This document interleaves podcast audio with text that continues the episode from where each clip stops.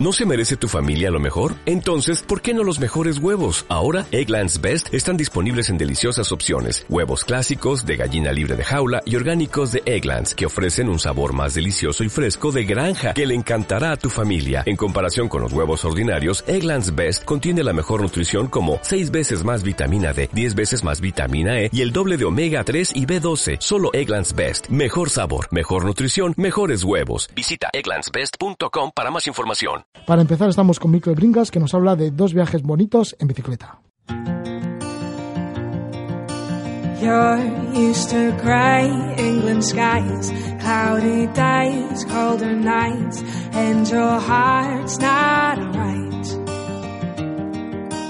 Thought you'd be quite happy there in that warm New York air, but your heart's not right.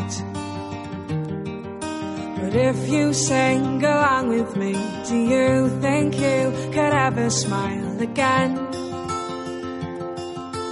If you sing this melody, do you think you could laugh again, my friend? Just try for me. Sing, oh.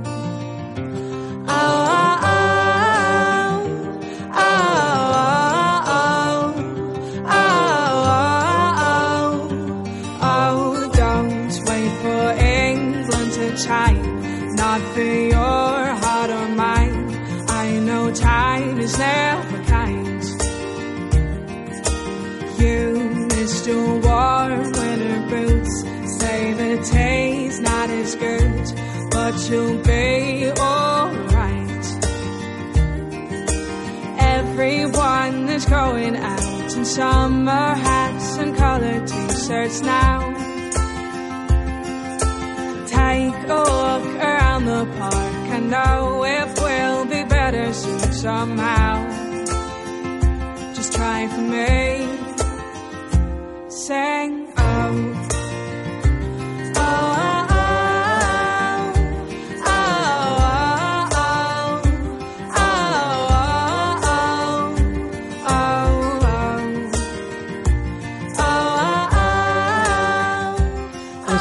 Shake Shake Go con el tema England Skies, Cielos de Inglaterra. Un tema que se encuentra en la banda sonora del último, del último vídeo que han grabado de una travesía que ha realizado Mikel Bringas junto con su mujer Rosa Lizaso y sus hijos Lur Yeki desde Bristol hasta Londres. Fue durante el mes de julio, fueron 500 kilómetros por el sur de Inglaterra, una ruta bastante plana, fuera de tráfico a motor, dentro de la red de rutas que hay en Inglaterra que se llama Red Sustraps. Vamos a hablar de este viaje en familia en bicicleta desde Bristol hasta Londres con Mikel Bringas y además luego también nos comentará cuando cumplió 50 años le regalaron un viaje por el Himalaya también en bicicleta. Subió hasta la DAC desde Kulu, subiendo a pasos de montaña de más de 5.000 metros. Estamos con Mikel Bringas. Gabón, Mikel. Hola Roge, Gabón, ¿qué tal estás?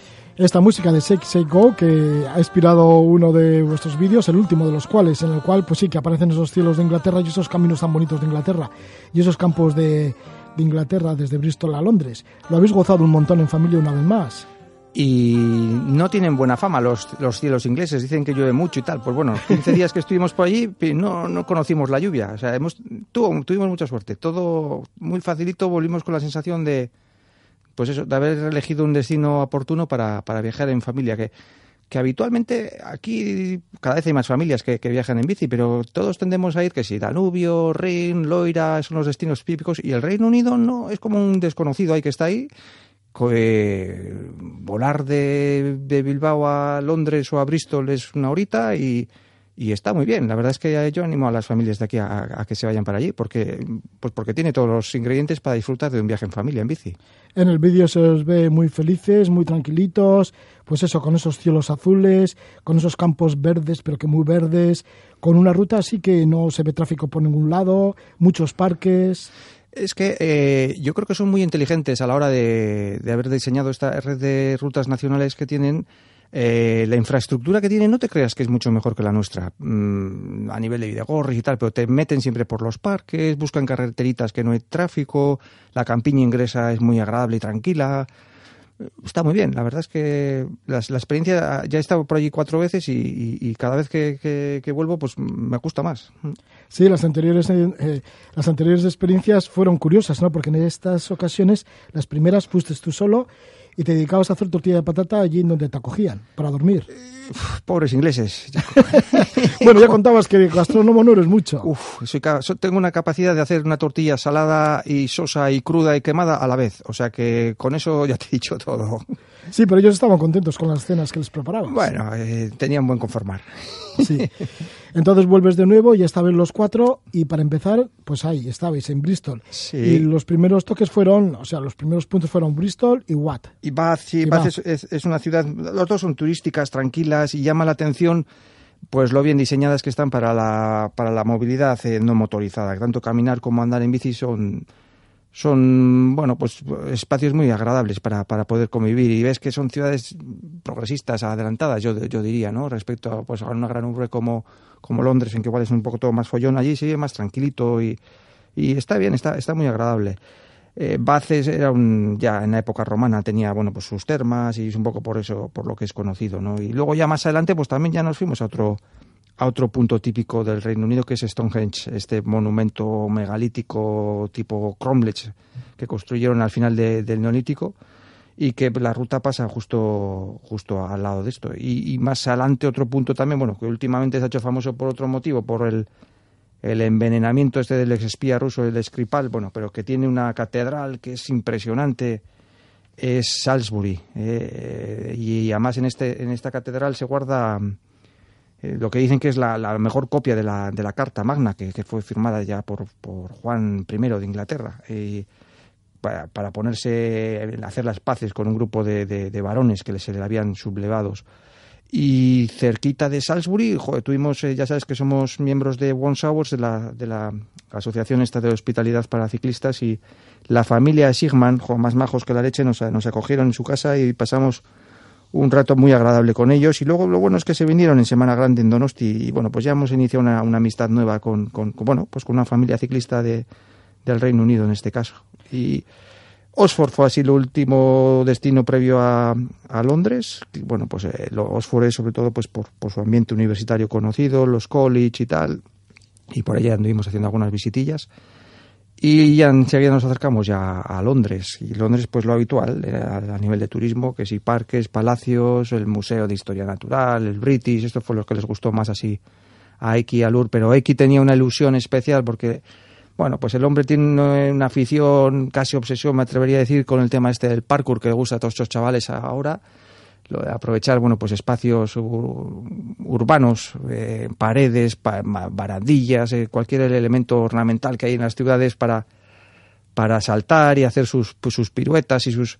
Y Londres es uno de los destinos que ellos tienen que en Instagram ven un montón de, a sus ídolos allí saltando y él pudo, pues pudo acercarse al puente de Waterloo, a IMAX, a, a espacios míticos para ellos, pues para hacer sus, sus saltos y, y vino encantado el hombre a casa con, con, con lo- la hazaña que había conseguido. Sí. X que ya tiene 14 años Ca- y desde pequeñito está viajando. Bueno, desde que tenía, ¿cuántos meses? Sí, bueno, los dos, Eki y Lur, pues desde pequeñitos lo han vivido con normalidad. Saben que les ha tocado nacer en una familia de ciclistas con un padre medio fundamentalista del tema y bueno, pues lo toman un poco con, con, con, sí, con paciencia o con resignación, o, pero bueno, yo creo que lo, lleva- lo llevan bien, sí. Sí, porque Rosa y tú lleváis ya 25 años desde que os conocisteis haciendo viajes en bicicleta y una vez que han nacido Lur con 11 años ahora y X con 14 años, pues desde pequeñitos ya han estado mm, realizando viajes no solo por Europa, sino también por otras partes del mundo, incluso por los antípodas, por Nueva Zelanda. Sí, han, han viajado por los cinco continentes ya estos, desde pequeñitos han estado, pues bueno, pues intentando, a ver, es un poco la idea que también tenemos nosotros, que pensábamos que desde el punto de vista educacional, pues algo les habrá aportado, ¿no? El poder conocer culturas de otros lugares y ver que hay otras formas de vivir, apreciar todo lo que aquí tenemos, eh, darse cuenta de que, joder, pues que, que no todo el mundo vive tan bien como vivimos nosotros y que, y que eso hay que apreciarlo en el día a día. Pues vamos a acercarnos, dejamos esta ruta que habéis hecho desde Bristol hasta Londres, hasta Londres en un verano bastante feliz, toda la familia, y luego ya te has ido por tu cuenta, porque cumplías 50 años y querías hacer un sueño, ir al Himalaya y recorrer una parte en bicicleta. Yo creo que ya me lo merecía. Y, y bueno, pues me, me, me dije, mira, este es un año especial, te vamos a hacer un regalo especial, te, te regalamos un par de semanitas para que te vayas a, pedalear por, por, el Himalaya indio. Eh, la idea es, bueno, hay una ruta allí bastante común, que es la Manali-Le, que ahora sobre todo es muy común para motociclistas, eh, más que para ciclistas. Y yo la hice un poquito más larga, arranqué un poquito más abajo en Kulu y acabé un poquito más arriba en, en Kardunla, que dicen que es el puerto motorable más, más alto del mundo, que son 5.400 metros.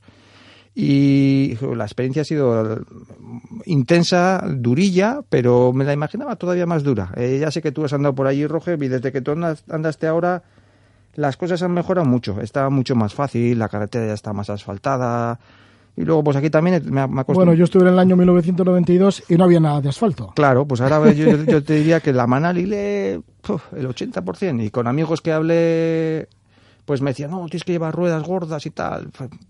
Eh, llevé ruedas lisas y, yo creo que acerté porque los tramos que están sin asfaltar ya son un poquito. Y además, es más, inauguré algún, algún tramo que estaban asfaltando. Ah, Fue el primero que pasé por allí. Y por aquel entonces parecía imposible que alguien pudiera asfaltar aquella geografía, porque vamos, es, es, una geografía de lo más vertiginosa, con unos con unas caídas impresionantes. Claro, y con precipicios por todos los lados, derrumbes. Ya sabes que la carretera está abierta pues unos pocos meses, tres meses o sea al año, y, el resto del año está cubierto de nieve, y los años y los meses que está abierto pues tienen derrumbes constantemente y la carretera se rompe y tienen que estar arreglándola constantemente. Y ahí están los, los camineros de, de Bután que, que vienen a a trabajar a, esta carretera, un trabajo durísimo y encima duermen ahí en unas tiendas de campaña súper básicas y se les ve y toda, toda la familia, ¿eh? incluso los niños ahí están y luego también están en la recolecta de las manzanas, de, la, de las coliflores que tocaba ahora en esta época ¿Los que mantienen la carretera son de Bután? Sí, sí, sí. Yo creo que los indios no quieren hacerlo porque es demasiado duro y, vienen de fuera, sí, sí, hacerlo. Sí, además estaba claro, la recolecta de las manzanas, las coliflores... Sí, sí, sí. Me tocó ver todo esto y, y, es lo que te comentaba al principio, ¿no? Ver, aquí, cuando nos quejamos, a mí me hacía gracia, ¿no? A veces digo, es que el, el Videgorri no, no, es suficientemente ancho. Decía, me cago en esos. Cuando estuve en Delhi, ahí estaba en la carretera todo mezclado. El autobús, el coche, la moto, la vaca, el elefante, la bici, el peatón, todos allí tocando la bocina, todos, hasta el elefante tocaba la bocina. Y, conviven y, bueno, pues las preocupaciones que tienen son otras. Una vez que ya vas subiendo desde Kulu, porque vas, eh, estás en el Himalaya y ya vas subiendo para el Himalaya, alcanzando altura, estuviste ya también con los pastores y la gente que va por allí. Qué bonito. Eh, ya sabes que andan allí con una especie de transhumancia y, joder, además, estos también, mira que son duros, ¿eh? Tiran por la ladera, por lo más empinado, ra, ra, ni, ni, ni, ni, ni hacer ese es como hacemos en las bicis, ni nada, esto ra, por lo más recto. Y allí me junté con un grupo de pastores y me, inventaron, me invitaron a comer unos guisantes más ricos que estaban allí cocinando en una, una olla, incluso tenían. Y allí, allí estuve un rato charlando con ellos, no hablaban ni papa de inglés, pero bueno, intentando por, por gestos y tal, y haciendo, bueno, pues contándoles un poco mi intención y ellos cómo vivían y tal. Y, y estuvo muy bien, hijo. Y, y, también te quería contar que al principio en Cuyu, fíjate, claro, yo viajo con una maleta en la que meto la, bici dentro y, había previsto pues mandarla desde Kulu a Le, que era el, destino, para volver a utilizarla en el vuelo de vuelta. Y eh, pensaba que había acordado con un mensajero que me la podía mandar y tal, y cuando llegué allí me dijo que no, que a Le no mandaban, y que fuese al servicio de postal de correos oficial de la India y fui allí y me dijeron que estaba mal embalada, que tenía que, hacerle una funda. Me tuve que buscar un sastre en Kulu que hiciese una funda a la maleta. No hablaba inglés tampoco el señor. Al final ya lo conseguí. Volví al servicio de, postal. Se había ido la luz. Me dijeron que volviese el lunes. Me tuve que ir a otra, a otra, a otra, otro pueblo a mandar la maleta al final. Y al final lo conseguí. Dije, esto no llega antes que yo. Y llegó. La maleta llegó antes que yo y la pude utilizar en el vuelo de vuelta. Ha sido un, un detalle que, que, bueno, pues uno más de las cosas que han salido bien, porque tiene su cierta dificultad esta ruta, pero, pero yo creo que he tenido mucha, he tenido mucha suerte, ¿no? La principal dificultad probablemente es la, la aclimatación a la altitud, ¿no? Pero también en el sentido en que la he hecho yo, arrancando desde culo, que está a mil y pico, pues vas poco a poco subiendo hasta que te llegas a los cinco miles, pues han pasado unos días y ya, te, ya estás más o menos aclimatado. Y me ha apañado muy bien, exceptuando el último día que subí a Carlulla, que, que que subí un poco cagado, que se, pensaba que se me iba a echar la noche encima y, arranqué muy pronto, en cuanto amaneció ya estaba andando en bici y subí a todo correr. Claro, lo hice en siete horas y la gente normalmente pues suele tardar nueve horas y llega arriba muerto. Me, estaba muy cansado. Y la última parte de la ruta, además, ahí sí que está toda la carretera. Muy cansado y, llegaste a 5.400 metros, que es bastante elevado. Sí, bueno, pues allá andaba muy elevado. buscando el oxígeno por donde podía. sí. Y, me, y, y, y estuve, mira que era un día bonito, ojo, había unas vistas del Karakorum preciosas, pero aún ni todo, no estuve a gusto del todo y había un grupo de motoristas también de la leche de la India que son unos obsesionados de los selfies, venga a hacerse selfies y metiendo ruido. Me dio pena porque era como el objetivo final de la etapa o de, la ruta, y como un momento mágico, y no lo pude disfrutar del todo. Y fíjate que la víspera o hace unos días en, en Tanglanla, allí sí que, que es un puerto el segundo más alto del mundo, dicen, allí sí estuve solo y tuve una paz y estuve casi, sabía que estaba a mucha altura y no tenía que quedarme mucho tiempo, pero allí estuve media hora disfrutando con hay un templo pequeñito budista arriba, yo tranquilo, jo, más, más, bien que la leche. Y en Cardunla, a la, a la bajada, me encontré con un, con un ciclista de, de Gasteiz, ¿sí? Allí estuvimos un, un, rato charlando y fue, yo creo que el, el, único que me encontré junto con un par de parejas de, de Suiza. No he visto más ciclistas y me, me imaginaba que iba a haber más. Pero motoristas, por lo que cuentas, bastantes. Motoristas muchos. Locales, sí. ¿no? De la India. Sí, sobre todo de la India. Algún europeo, australiano también encontré, pero sobre todo son de, de allí mismo, de, de la India. Y otra experiencia bonita también, bueno, tuve dos experiencias así ligadas con las tradiciones religiosas que ellos tienen. Una fue en el propio Manali, en el que, bueno, en un templo hinduista, pues este, las típicas ritos estos que tienen, que entran, hay un gurú que les guía y de un par de tíos entraban en trance aparentemente, estaban allí como flipando, no sé.